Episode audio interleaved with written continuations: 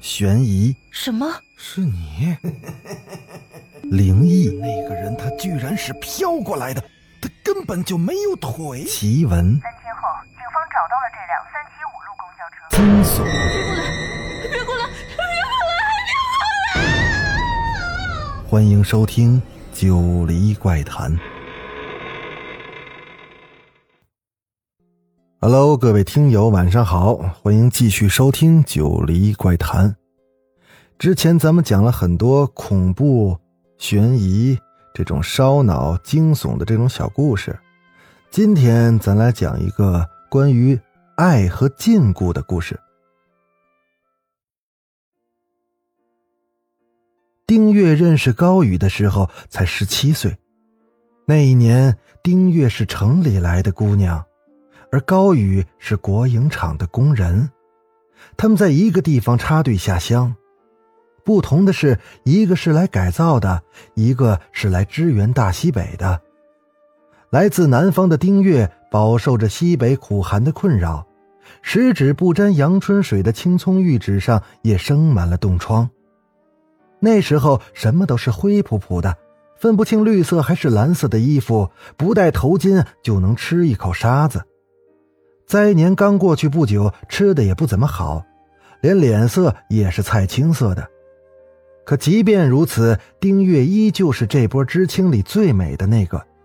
高宇一眼就相中了她。他们在农村整整待了七年。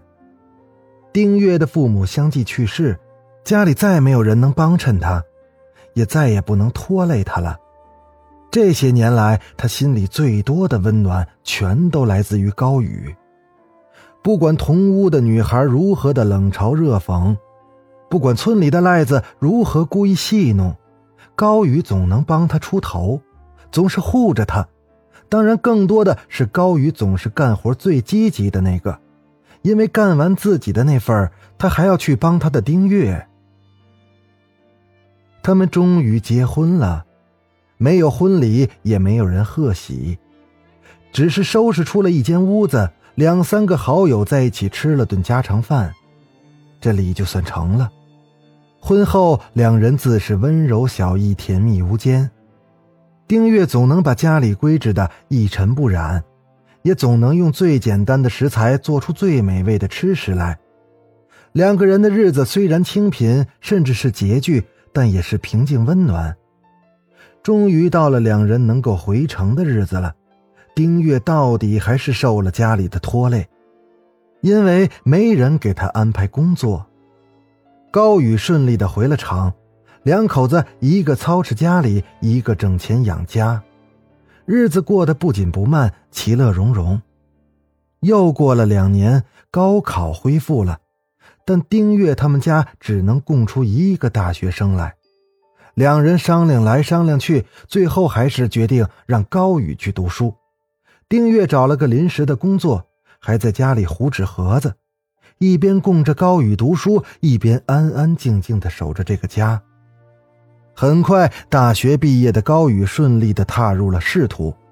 丁月的身份虽然也跟着水涨船高，但他脸上总挂着温和的笑容，很少说话，也很少跟邻居们打交道。每天都是深居简出的，就连去菜市场买菜，他也是和和气气、不急不躁的讲价，处处都透露着优雅。高宇呢，工作越来越忙，应酬也越来越多，时常是很晚才能回家，或者不回家。丁月总是守着收音机，手上不是忙活着给高宇织毛衣，就是忙着把辣椒、萝卜什么的切得细碎，腌成咸菜。即便如今的日子比过去好多了，高宇还是爱吃这口。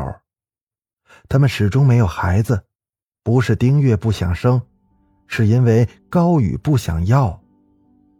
高宇最近回来时，总是对他们单位新分来的女大学生。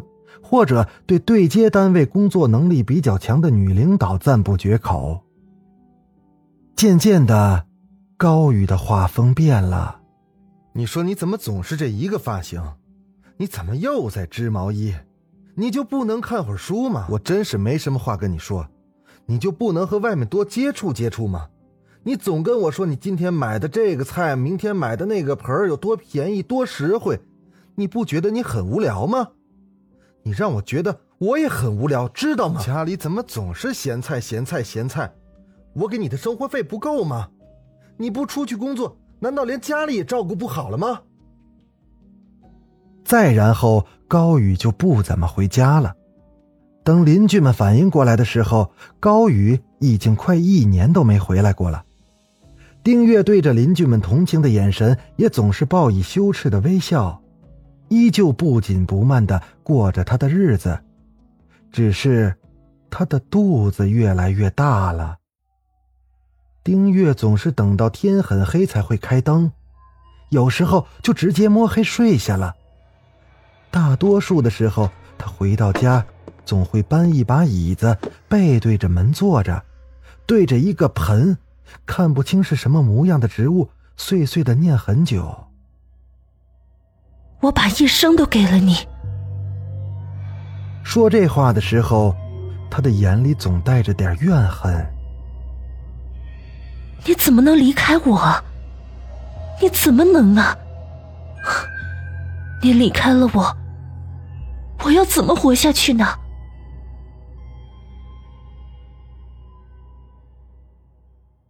警察赶到的时候，丁月依然在那间暗房里，而在外面的人也都看到了里面的高宇，像一棵树的树根一样，躯干已经变得扭曲，身体盘在一个大坛子里。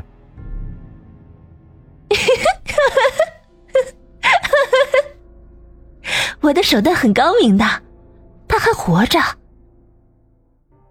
我把他的骨头全部打碎，然后从琵琶骨穿过钢钉，把它支在坛子里，再切掉他的嘴唇，这样每天就可以灌溉粮食进去。